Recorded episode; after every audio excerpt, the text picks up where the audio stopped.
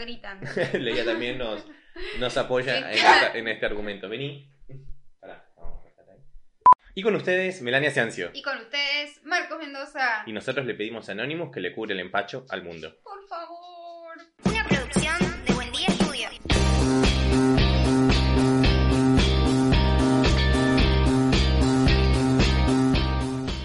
Amigas y amigos, bienvenidos a un nuevo episodio de su podcast Ni de aquí. Y allá. Yo soy Marcos, arroba buen día Y Marcos. yo soy Melania, arroba Melania Ciancio, Y el Instagram de este podcast es. Arroba NDA-podcast. Bien, bien, estábamos chequeando que se nos que me lo acuerde. Amigas y amigos, nos están mirando a través de YouTube todos los lunes a las 7 de la tarde y por Spotify y Apple A Podcast. las 13 horas. Exactamente, muchísimas Nos gracias. escuchan. No, nos escuchan, exacto. sí, nos escuchan, por bueno, nos pueden ver. Por ahora no nos pueden ver en Spotify, pero pareciera que pronto eso va a cambiar. Ojalá. Exactamente. Suscríbanse, por favor, compartan. Y activen la campanita. Activen las notificaciones que de verdad nos viene de muchísima ayuda para seguir creciendo, para seguir haciendo este contenido en esta cuarentena que parece que va a terminar el 24 de diciembre. Ponele.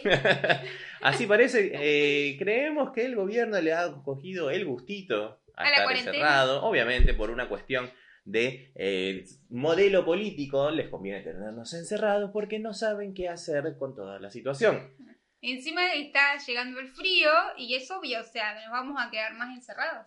Sí, la verdad que es lamentable que un país se tenga que unir en tres meses por culpa de las malas decisiones de sus gobernantes. Creemos que eh, es vital ya tomar medidas que requieran la salida de esta cuarentena porque hay decenas de Hay miles... gente que no está trabajando. Sí, no, no, más allá de la Bueno, gente, también. decenas de miles de pymes que eh, quebraron, cerraron, ya dijeron, no, vamos a continuar.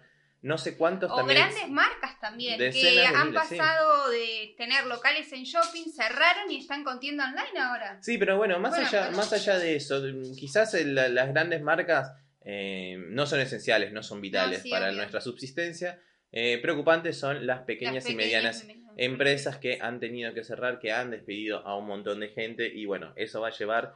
Que se han quedado ellos y han despedido, bueno, eso, han despedido empleados, pero como que siguieron adelante de su emprendimiento, pero ellos solos. Sí, y es difícil Es porque no hay... Si ya tenías un modelo que tenía cierta estructura empresarial, cierta estructura de cantidad de gente, que te quedes vos solo, no, no, eh, no es así. No es, es- es imposible que la gente pueda seguir sobreviviendo. En esto ya empezaron las protestas acá. Están los que cómodamente están sentados en sus casas recibiendo un sueldo completo o no y que no les importa no ir a trabajar. Está perfecto.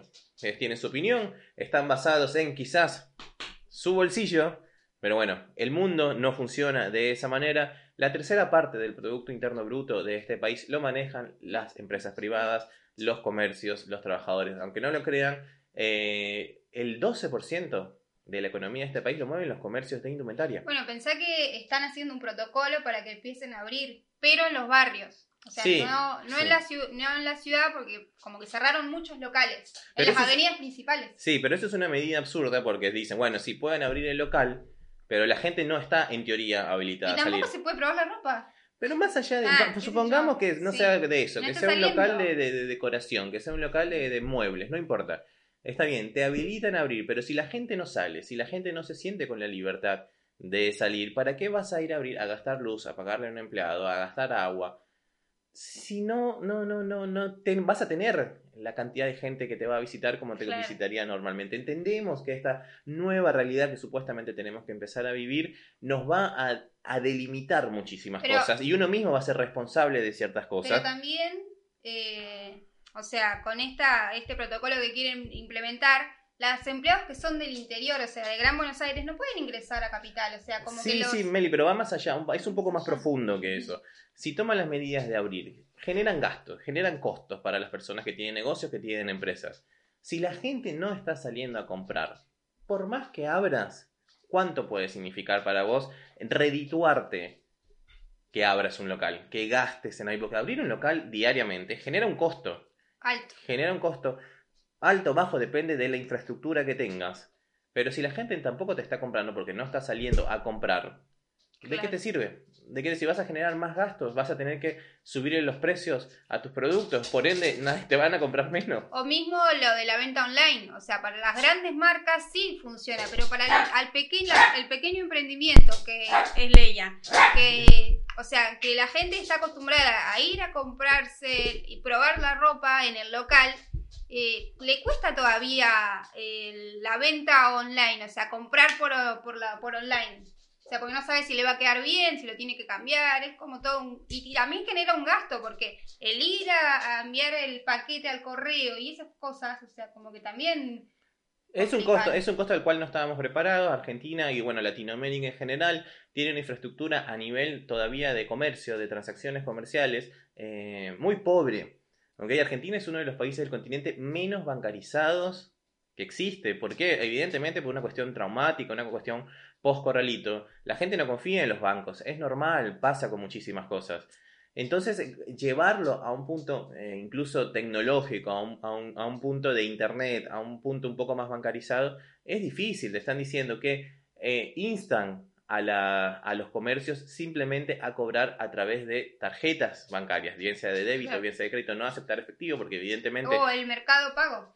Claro, El puede haber, negro. puede haber un flujo eh, del virus a través de los billetes, porque evidentemente eh, va de mano en mano.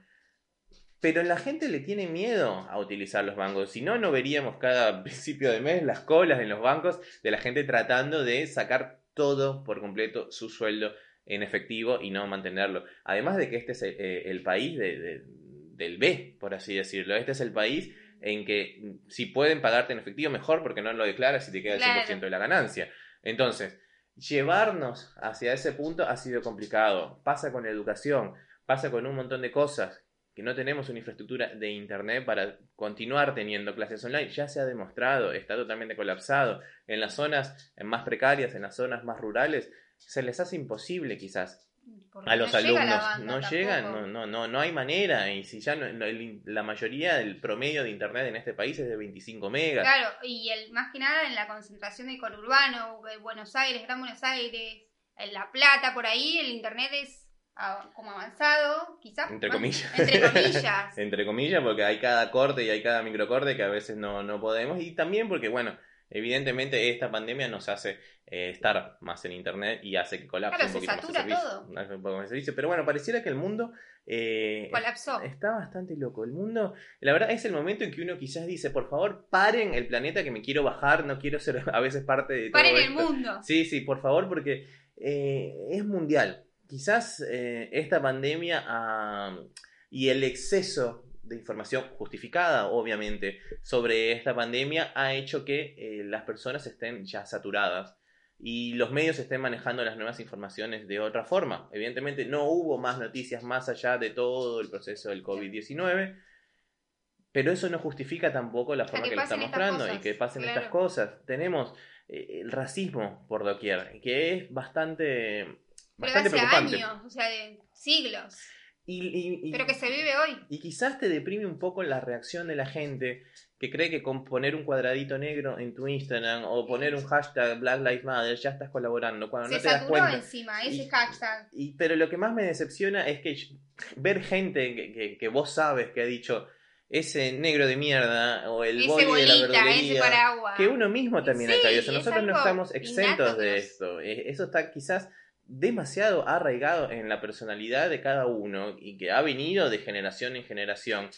Pero me parece muy hipócrita que la gente esté manejándose en las redes de esa forma, incluso sin saber. Hay gente que puso el cuadrito porque vio que esta Sí, o que han puesto algunas influencer imágenes, por ejemplo, el ejemplo de Calu, que Claro. salió, o sea, súper contenta con un, con un amigo de con un color, amigo de color, creyendo que estaba en bien. el día, claro. Justo eh, lo hizo para justificar Sí. eso. Es como si, che, yo no soy racista porque tengo un amigo que es de color flaca. claro. O sea, está siendo racista haciendo eso. Entonces, eh, pero bueno, más allá de, de todo, porque no, no queremos tampoco expandir mucho este podcast hablando de racismo, Claro. porque no es la intención.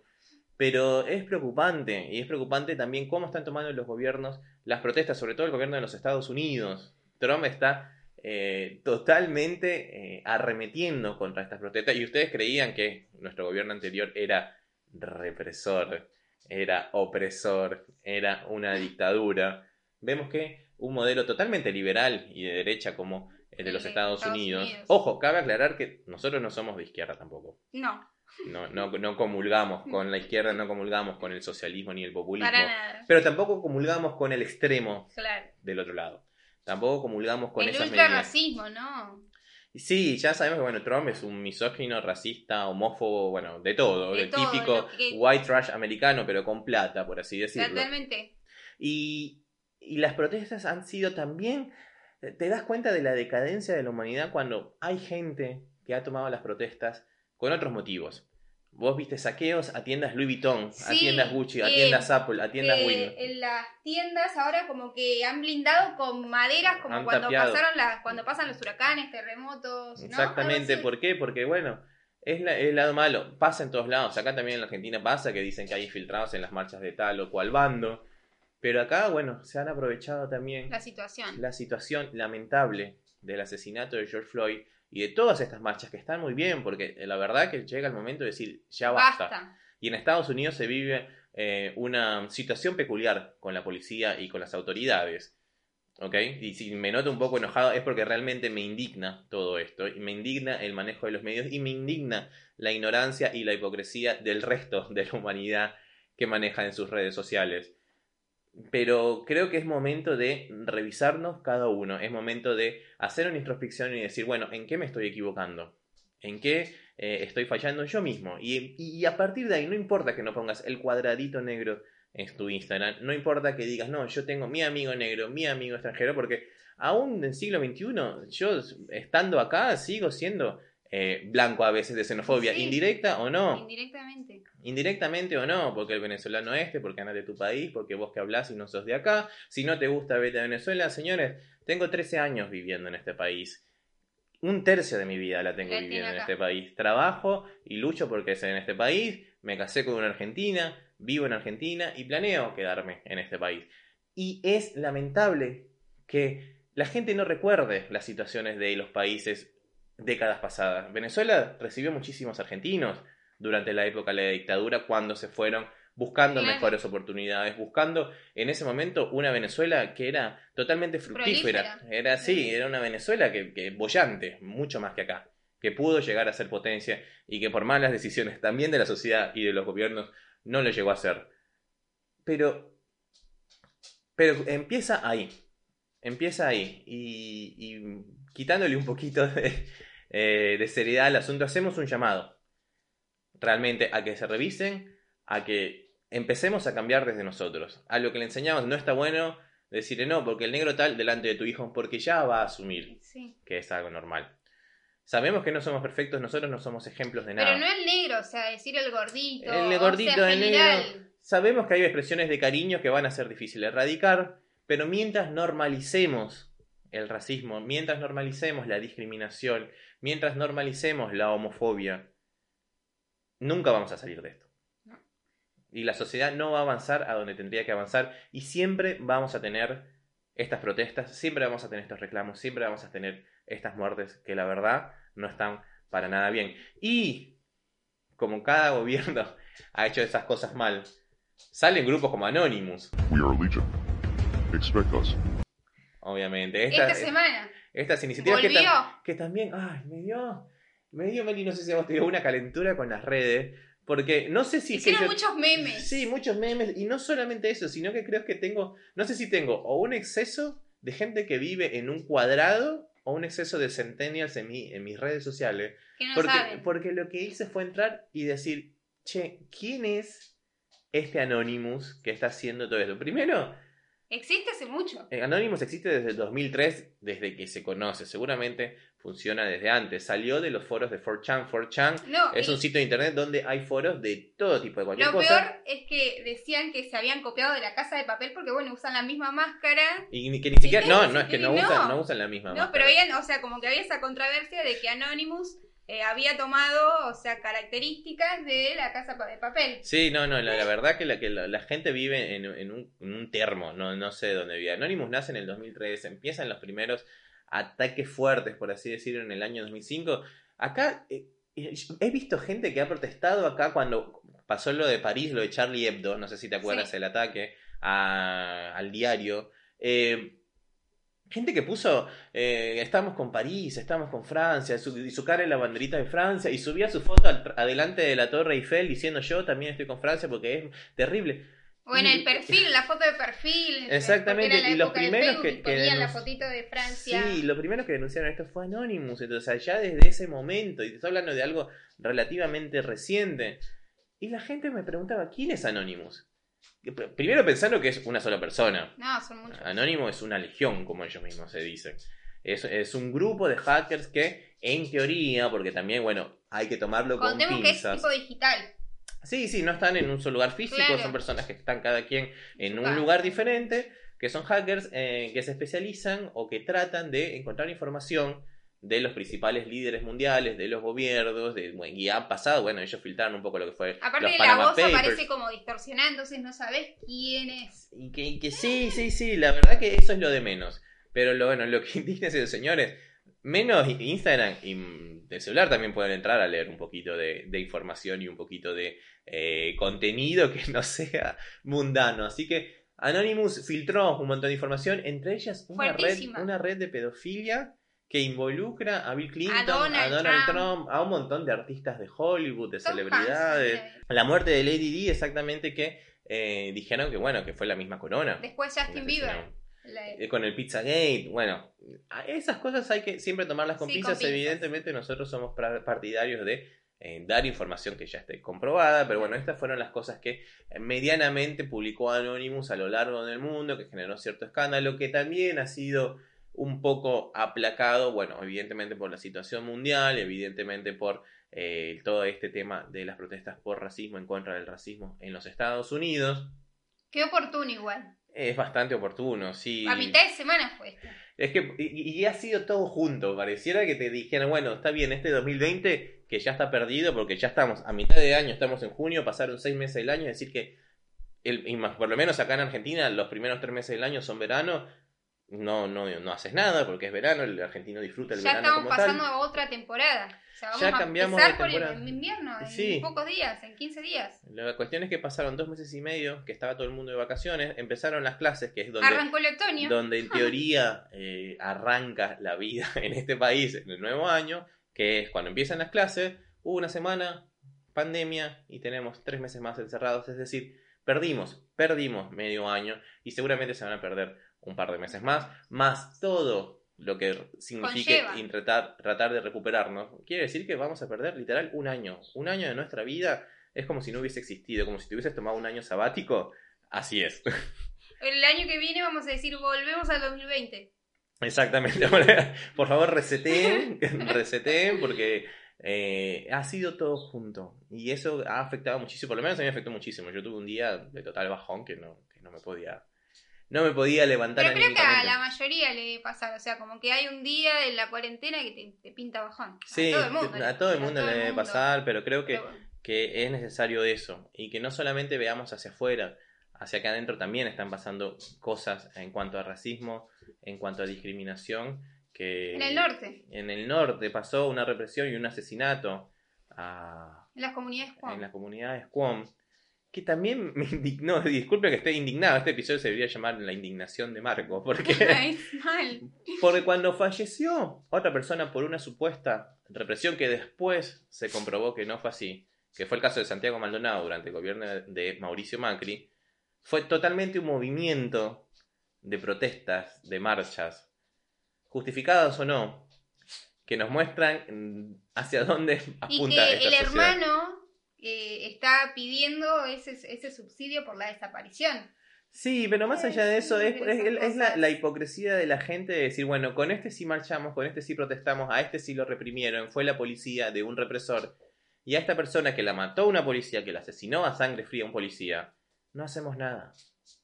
No salimos a protestar, no nos manifestamos en las redes, porque bueno, está bien, convengamos que es una pandemia y no podemos salir de nuestras casas, y estamos poniendo cuadraditos negros por una persona que lamentablemente falleció en los Estados Unidos y acá no hicimos No. Nada. Nos pusimos como muy serios, que no es normal de nosotros. No, pero bueno, la Pero situación la era, amerita. lo era meritado. La situación la amerita. Pero vamos a entrar un poquito en tema. Eh, nosotros quisimos revisar, ya que eh, todo este proceso de, de cambios mundiales, de Miren, pandemias, tenemos de a marcha, Leia, estaba está- ladrando mucho y quería, Y la quería aparecer. Está con corte. Es una, la- una ratita chiquitita. Eh, así que quisimos evaluar un poquito en qué cree la gente. Hoy en día, eh, con todo esto, ya quizás uno no sabe a quién pedirle. Eh, yo, por mi parte, bueno, los que me le, no conocen, le pedís a nadie, yo tampoco. yo no le pido a nadie, yo eh, soy totalmente agnóstico y escéptico. Yo solamente No creo nada. solamente creo en lo que se pueda comprobar Creo que matemática en y, y Star Wars y nomás. científica. En. Darth Vader y Darth Vader es nuestro padre. Pero no, eh, la verdad que yo no, no soy muy escéptico. Entonces, no creo absolutamente en nada que no se pueda comprobar científicamente, como ya lo he dicho. Incluso ni siquiera creo en el psicoanálisis. Creo que el psicoanálisis es otra protociencia que, así como la astrología o, o los mandalas o, o la numerología, Ah. no- o en el tarot y esas cosas, no creo absolutamente en nada eso. Más bien creo que es absurdo y, y ridículo. Los Pero bueno, curanderos. sí, más allá de los curanderos, eso. Acá en Argentina son muy populares, sobre todo en el interior del país, los Acá curanderos. también. Por eso en el interior, no estamos en la capital. En Buenos Aires también, Marti. No, no sé, Sí. no conozco, yo no conozco porteños que hayan dicho fui al curandero porque tengo una No, ahora lesión. está como mucho el tarot.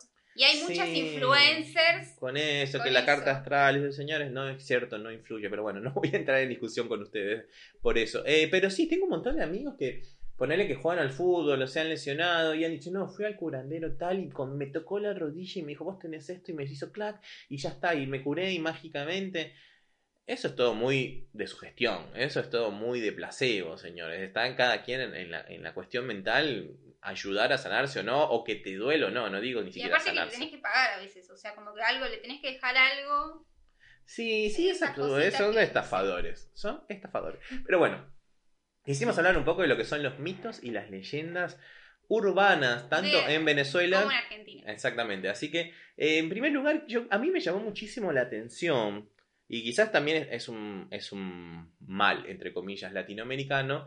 El creer que te pueden curar ciertas malestares o dolencias o, o, qué sé yo, síntomas con la mente, con tirarte el, Con la piel, elementos. con el- elementos que tú dices, no, tomate un ibuprofeno, o sea, una buscapina, que porque necesito... Primero, yo quizás soy de esas personas, ah, al ser tan escéptico, y aparte, al ser hijo, hermano, sobrino, cuñado de médicos, he crecido envuelto en ciencia, en así decirlo. Y si a mí me dolía la barriga, me y papá, mamá, papá, me duele la barriga, punto, maestro.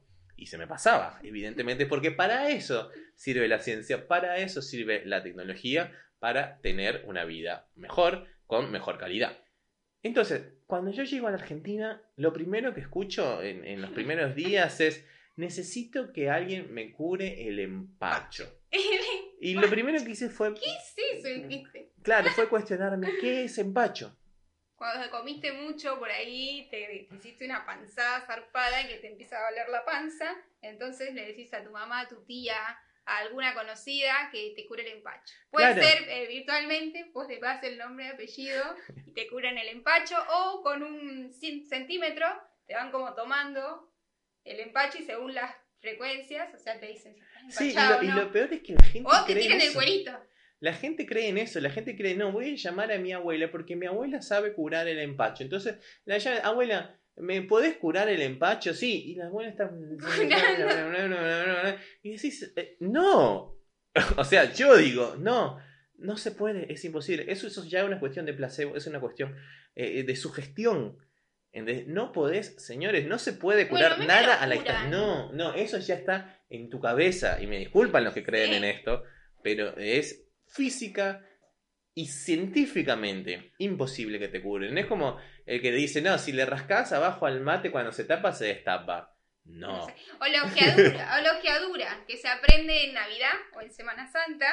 Y bueno, te rezan, yo nunca la aprendí, pero bueno, toda mi familia cura la ojeadura. ¿Pero qué- qué- qué Entonces, es la por ojeadura? ejemplo, no sé, ponele que yo salgo a bailar, no sé, y al otro día eh, me duele mucho la cabeza. Entonces yo, yo ya pienso, me está doliendo la cabeza, seguro estoy ojeada. Entonces, o le digo a mi papá, o le mando un mensajito No, pero es que ya a- ahí vo- vos misma ahí, a mis ahí, tíos para que me curen la ojeadura o por ahí si los bebés están con mucha gente, están con dolor, de- empiezan a, a llorar, qué sé yo, entonces le decimos, bueno, vamos a curarle la ojeadura al bebé, ¿me entendés? Pero ahí te- y, ahí y vos se, misma- y- y se calman. No, no, es mentira. Ahí vos misma te estás dando la respuesta. Vos decís, salí a bailar y al día siguiente me levanto. Pará, eso soy de esta hoy rebatiendo tu argumento.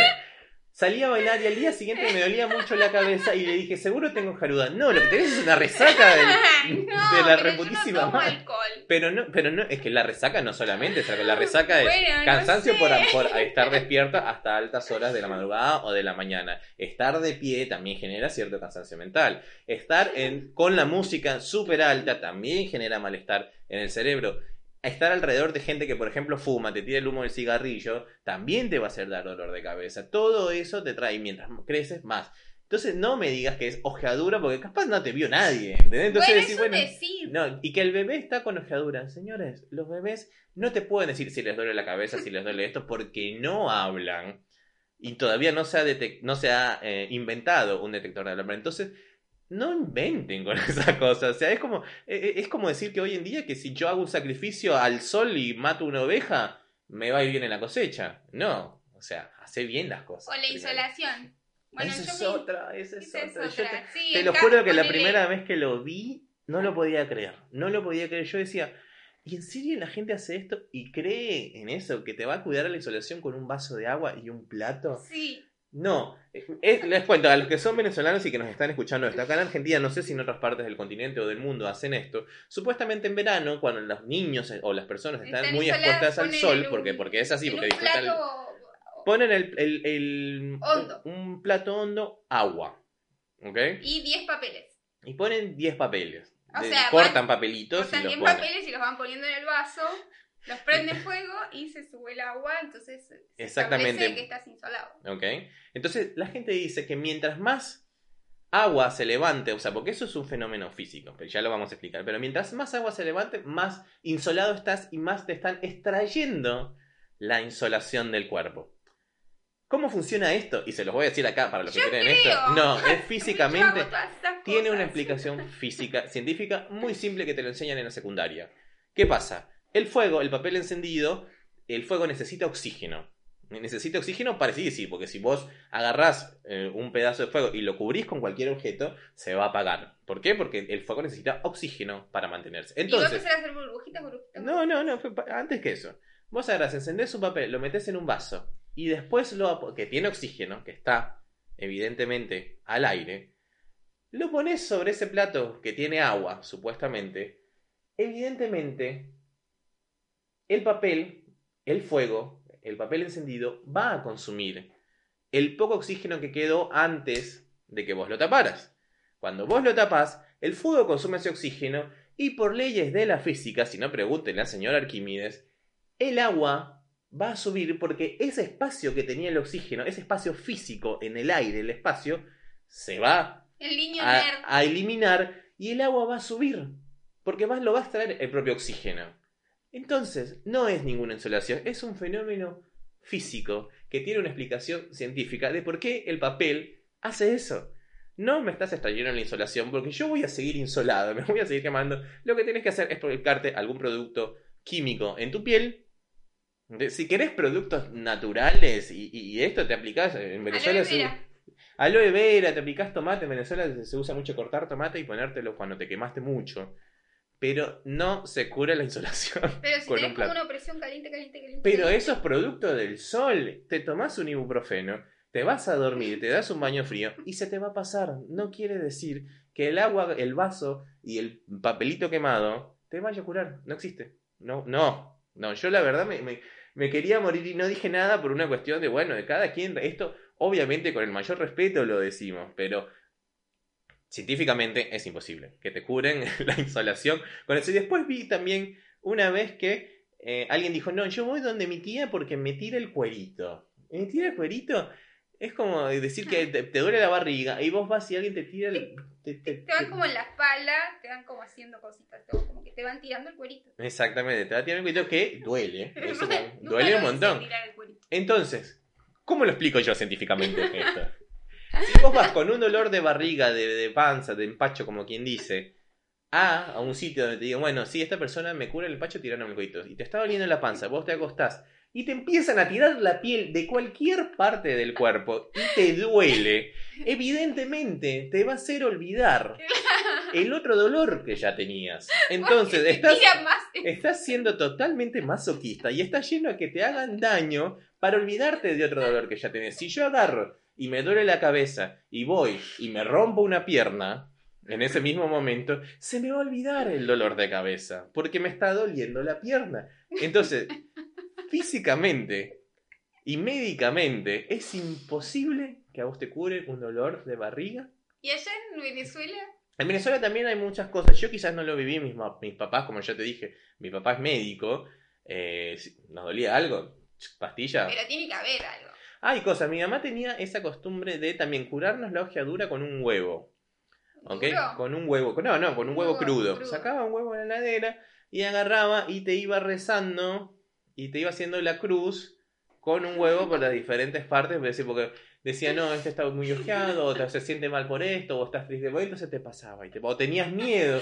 Ocurre mucho cuando los niños en teoría tienen miedo. ¿entendés? Y no es por eso, ¿entendés? Porque viste, yo me acuerdo que me pasó una vez porque vi Freddy Krueger, eh, este pesadilla en la calle Elm, y me reasusté. ¿Y cómo no me va a asustar? Si todavía me lo veo hoy, me da miedo, imagínate en aquel momento.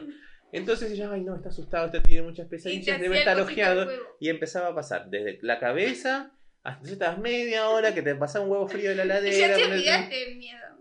Sí, ya está, evidentemente ya estás ahí como, bueno, ya está, flaca, media hora me estás pasando y ta, ta, ta, ta. Entonces, en teoría, rompían el huevo en un vaso con agua, o en vaso, no me acuerdo si era un vaso con agua o, o solo, no me acuerdo. Bueno, rompía el, el huevo en un vaso, Sí. y dependiendo de la cantidad de burbujas que tuviese ese huevo, vas a echar, vos echás un huevo ahí, vas a ver que tiene burbujitas típicas, porque es un líquido Claro. dependiendo de la cantidad de burbujas que tenga el huevo, va a ser la cantidad de hojadura que tenés. Entonces, si tenía muchas burbujas, Estaba ah, mirá, estabas reojeado. Mirá, mi hijo me lo reojearon. No. no funciona así. Simplemente tiene burbujas porque es un líquido y tiene oxígeno. Entonces, mientras más lo agites, es como vos agitas una Coca-Cola. Y mientras más lo agites, más gas va a salir y evidentemente más burbujas va a tener. Bueno, esto también funciona así. Estuviste moviendo un huevo durante media hora. Evidentemente va a tener mayor cantidad de burbujas. Y evidentemente tu paranoia diciendo esto está ojeado va a crecer más. Entonces es, es complicado, la verdad que, que es, muy, es, es muy divertido revisar estas cosas. Y a mí me encanta tumbarlas científicamente. ¿entendés? Porque estamos en el siglo XXI, tenemos iPhone 11 Pro más que te graba en 4K con dos cámaras simultáneamente, pero seguimos yendo a que nos curen el empacho, seguimos llamando a nuestra abuela para que te cure la ojeadura a distancia. No. O sea, seamos un poquito también sinceros con todo esto. Sabemos que estas cosas no se curan así. ¿eh? Ni hablemos de, de- de otras cosas. ¿eh? Pero, pero no. Y un santero que no es que te tocó la rodilla, ya me curó, tiene una mano santa. No. No. Esto no funciona así. Hacemos un llamado en este podcast a que tomen conciencia de esas cosas. Y más allá también de estas leyendas y mitos urbanos, y, despegándonos un poco de, eh, para que nadie más se nos ofenda, de, la- de, de las curadurías, por así decirlo, eh, también Los encontramos santuarios. los santuarios, ¿viste? La gente está hoy en día creyendo en más y más cosas. Y yo te lo digo en el caso particular, porque ah, hoy en día en Venezuela, estaba leyendo un artículo recientemente, que el culto a los santos malandros está creciendo. ¿Quiénes son los santos Los malandros? santos malandros en Venezuela eh, son determinados ladrones, criminales, asesinos, chorros, como le dicen Los acá. anti... ¿Cómo se dice? Robin Hood. No, no, no. Gente que robó, gente que ah, fue y atracó. lo de los- Y los- generalmente la mayoría de ellos eh, murieron en enfrentamientos con la policía, o sea, de manera violenta, a balazos, a palas, lo que sea. Están enterrados en un cementerio determinado, que es como decir acá el de la Chacarita, pero mucho más feo, que allá es el cementerio general del sur, que es como decir Claro. el cementerio donde va cualquier persona y eso queda en- entre cerros, eso la verdad es feísimo. Y la gente les reza a esos santos, a esos malandros, a esos criminales. En sus tumbas van y les deja ofrendas como, no sé, alcohol, cigarros, eh, comida, bueno, les deja de todo. Y les reza así, onda, Alta onda gauchito Gil, les reza a los criminales para que los proteja, para que a ellos no los roben. ¿Por qué? Porque ellos alegan que estos criminales, estén donde estén, en otro espacio, en otra dimensión, tienen que eh, resarcir sus errores, tienen que compensar todo el daño que hicieron y la única forma de compensarlo es ayudando a otras personas, haciéndoles milagros o protegiéndolas en este plano terrenal.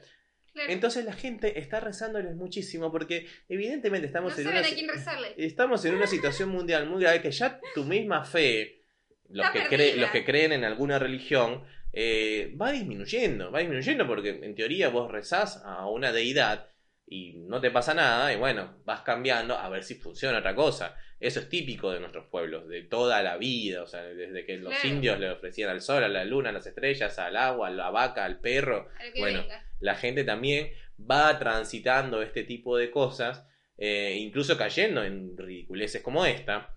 Y, y en Venezuela es un excesivo uso de la santería eh, típica de lo que son la- el Caribe. Claro. A los dioses del mar, los dioses de la tierra, que si Oyun, que si Babalao, y van pasando por un proceso.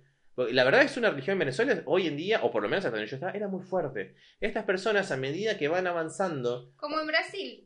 Claro, como en Brasil. Esta gente en teoría se viste toda de blanco. Vos los reconoces en la calle muchísimo porque van de pies a cabeza vestidas de blanco. O sea, zapatos, pantalones, camisa, turbantes, go- Túnica se pone. todo, todo lo que sea, pero tienen que ir siempre todo de blanco. Entonces, dependiendo de la, creo que la cantidad de accesorios o de cosas que tengan, van avanzando en jerarquía o en convertirse en santeros. Sí, viste, y bueno, la gente puede creer en lo que quiere, en lo que, lo que quiera. Pero bueno, e- y es bastante común. Y le rezan a eh, cosas como eh, José Gregorio Hernández, que fue un, que es hoy en día por la Iglesia Católica, es un beato, es el nivel previo al ser santo, que fue un médico que curó a mucha gente en su momento, descubrió un montón de cosas. Bueno, le rezan a ese tipo, le rezan a estos santos malandros, le rezan al negro primero, que fue el, como que la mano derecha de uno de los próceres durante la independencia. Bueno, tienen un montón de estas cosas. Y le rezan a Oyun, le rezan a no sé quién, que es de esas cosas que son de- del mar, y van y hacen ritos y tiran flores al agua, y bueno, van creciendo. En Y se es la- esparcen las cositas por el. Sí, muchísima la gente. Yo la verdad que desconozco, no hablo más de esto porque no desconozco mucho. eh, hasta- siempre decimos, esto hablamos sin saber. a no somos expertos. Claro. Pero bueno, es, es interesante la cuestión porque acá en Argentina no lo he visto prácticamente. No Bueno, visto sí, tenemos, por ejemplo, el gauchito Gil, Mm, que se dice que es el patrón de los viajeros. claro. Y la leyenda es que, por ejemplo, si vos vas en el auto, en la ruta, y ves un, san- un- como un altarcito del gauchito Gil, tenés que tocar la bocina Y para que te dé buena suerte. O Bueno, bueno, pero- mismo están en los camioneros que tienen como la, la estampita del gauchito claro, o los micros. o los micros. Sí, yo no, no- la verdad no conozco mucho, sé que existe esta creencia popular.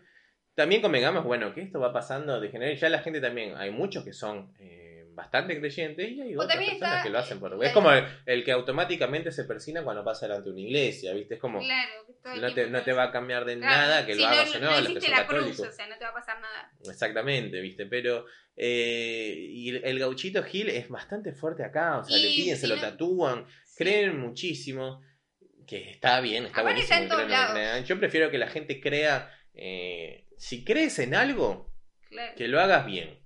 Sí. ¿entendés? No ser como las dos terceras partes de los católicos que dicen, sí, yo soy católico y digo, oh, Dios, ayúdame, cuando en verdad no me queda de otra. ¿Entendés? O porque es así y la mitad del año no fuiste ni una misa. Totalmente. O también está la difunta Correa. Esa es otra, la esa la, Correa, claro. eh, ese, o sea, se- está en San Juan y en Chile. Y si vos estás, o sea, pasando por las rutas y ves como docenas de botellas de agua, están eh, haciéndole ofrendas a la difunta Correa. Claro, es- son creencias populares que te llevan a... mm, que es, es dentro del folclore, conservarlas dentro del folclore es importante, porque bueno, es parte de nosotros y no lo podemos negar, así como en Venezuela José Gregorio Hernández es, a la vez que es beato, a, a su vez es parte de la santería, de esta cofradía de santería Bueno, eh, pagana, por así decirlo de algún modo, que va quizás muy alejada de lo que es la Iglesia Católica, pero al mismo tiempo es un beato, es, es un beato eh, que creo que fue ratificado por Sí. Juan Pablo II. en bueno, y esta, esta difunta Correa tiene hasta un museo. Ah, sí. Y han dejado ofrendas, voy a mostrarles, eh, insólitas. Dejaron, por ejemplo, los pantalones que usó Carlos Monzón la noche que le ganó el título a Nino Benvenuti en noviembre del 70. Después está, el Chiqui Tapia le llevó la camiseta de Messi. Y bueno, ahí está, ahí está. Y ¿Dónde después está el título? ¿Dónde está la una- copa? Claro. Hay una vitrina específica del deporte, en donde Marcelo Gallardo, Ramón Díaz, todos dejaron ellos mismos, eh, o sea, las camisetas y armaron como una vitrina especial del deporte para, Bueno, para poner en el sí, museo. sí. o sea, como que llevan ofrendas. Es como, es, esto es parte del- del- de la cultura popular y pasa en todo. Es como que que va a San Cayetano, el día de San Cayetano porque necesitas trabajo. O en Venezuela creo que iban. Yo me acuerdo que cuando iba a dar los exámenes de la universidad para el ingreso a la universidad, que ya lo contamos en otro episodio, nos, mi mamá nos llevaba, creo que era San Antonio, una iglesia de San Antonio, porque era el patrón de los estudiantes. Entonces vos ibas a pedirle a San Antonio. Entonces yo fui, evidentemente, arrastrada, porque yo soy Claro. yo soy agnóstico desde que tengo 15, 16 años. Entonces me llevó arrastrado a pedirle a San Antonio de que me ayude a ingresar a la Bueno, acá universidad. es San Expedito.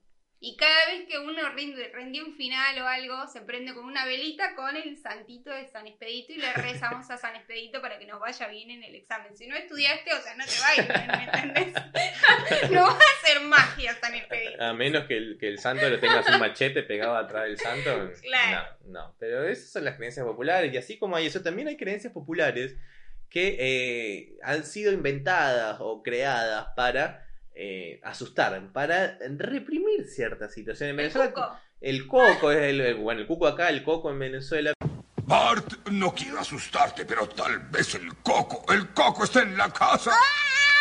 Pero hay mucho, por ejemplo, en Venezuela cree mucho en esto. Y está, por ejemplo, muy, muy arraigado y expandido la creencia en la llorona. La llorona es un alma en pena que cuenta la leyenda que eh, ahogó a sus dos hijos y se va a lamentar el, resto, de, su vida, y por eso está penando por la, la vida, llorando. Entonces dice que mientras más lejos escuches el llanto de la llorona, significa que estás más cerca. Entonces, si vos lo escuchas muy, muy, le- muy lejano, quiere decir que está al lado tuyo. la O el llorona. viejo de la bolsa. O el viejo de la bolsa acá en Argentina, que dice que el viejo de la bolsa te va, te va a llevar. En Argentina creo que le dicen el ropavejero. Ropavejero. Eh, No, en Venezuela. No, en el México le dicen el ropavejero. Ah, no, acá el viejo de la bolsa te va a llevar si te portás mal. y allá también y está el silbón, que ese es bastante, bastante curioso. Fue creado también en lo que es el llano venezolano, que es como decir acá la Pampa, en la parte que es más agreste, más agrícola de Venezuela. Eh, y se trata sobre un hombre que estaba casado con una mujer que en teoría era una, que llamaban una mujerzuela, una prostituta. Y el padre de este chico la asesinó. ¿Ok? La asesinó. Sí. Porque decía, no, es una mujer sola, no te pudiste haber casado con ella, el asesino, y este, este hombre, en venganza, mata a su padre, lo deshuesa y tiene los huesos en una bolsa. Entonces dicen que este silbón eh, aparece a los hombres infieles. Apa. Entonces dice que si vos primero sos hombre infiel y vas por esta parte del llano, de la pampa venezolana, se te va a aparecer el silbón si vos sos mujeriego, si vos sos infiel. Entonces, ¿cómo? Un remordimiento. Sí, sí, sí, bueno, evidentemente fue creado para meter miedo a los hombres, me imagino en su momento, en el siglo XVIII, XIX, que se creó esta leyenda. Y dice que el silbido es bastante particular. Porque el silbido, no sé, yo no sé silbar bien, pero el silbido es algo como esto.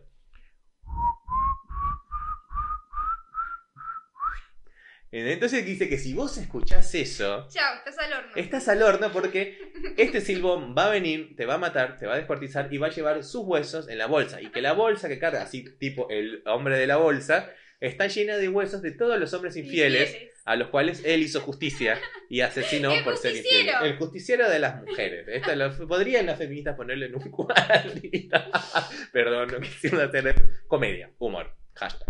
Entonces, eh, la verdad que esta- este tipo de creencia nos hace ser quienes somos, nos hace ser eh, totalmente ricos en cuanto a nuestro folclore, en cuanto a nuestra historia. Y son vitales, van más allá de la religión. Y año tras año, o sea, va- se va pasando de generación en generación. Como esos hay muchísimos, o sea, van desde, la- desde las vírgenes autóctonas locales. En Venezuela está la Virgen de Coromoto, la Virgen de Betania, la Virgen de, de un montón de sitios, como acá está la de La Lujón, Virgen de, de Itatí. Que todas se aparecieron a alguien, que todos se, se aparecieron un milagro, y eso está perfecto. La de San Nicolás. Exactamente. Lo lindo de todo esto es que la gente cree en algo. Hay quienes no creemos en nada y que nuestra creencia está basada en la ciencia. O sea, Y hay yo- otras que creen en el empacho como yo. o la y hay otras que yo. creen en el empacho como Melita. Y la verdad que eh, está bueno. Mientras se trate con respecto a la opinión de los demás, mientras seamos tolerantes y que tratemos de mantener la armonía en este mundo, pueden creer En lo que sea. en lo que sea. Así que señores, muchísimas gracias por habernos acompañado en este episodio. Pueden seguirnos en arroba nda-podcast, que fue producido este podcast por, Por Buen Buen Día Día Estudio. en arroba buen día estudios. Yo soy Marcos, arroba buen día Y Marcos. yo soy Melania, arroba Melania Ciancio. Y Todos ella los lunes. es Leia Ella es Leia. Para los que nos escuchan en Spotify, Leia estuvo medio programa con nosotros. Nos pueden escuchar por Spotify y Apple Podcast. ¿A qué hora, Meli? A las 13 horas, ¿Qué día? los lunes. ¿Y por YouTube? Y tenemos una noticia. Ay, un anuncio No importante. Un anuncio muy importante va que a va a cambiar sus vidas. no lo sé. Por lo menos la nuestra sí, porque vamos a tener más trabajo. Pero hemos decidido agregar por lo menos Un episodio más. un episodio más a la semana. Se va a transmitir los jueves, o sea, vamos a tener lunes y jueves, en el mismo horario, a las 7 de la tarde en YouTube, a las 13 del mediodía en Spotify y Apple Podcast, porque bueno, estamos aburridos, podemos hacer contenido y queremos que este proyecto crezca, que lo disfruten de mayor manera y que Y nos no tengan haya más presente la semana. Claro, semana teníamos que esperarnos para ver Bueno. estas hermosas caras, o por lo menos la de Y decir pavadas. y hablar acá pavadas, pero bueno, esperamos que los próximos episodios vengan con mejores noticias que la de esta semana. Eh, así que nada, eh, este jueves, ya, este jueves va a haber episodio A la misma hora. a la misma hora, por el mismo canal, ni de aquí. Ni de allá. Muchísimas gracias y nos vemos el jueves. Una producción de Buen Día Estudio.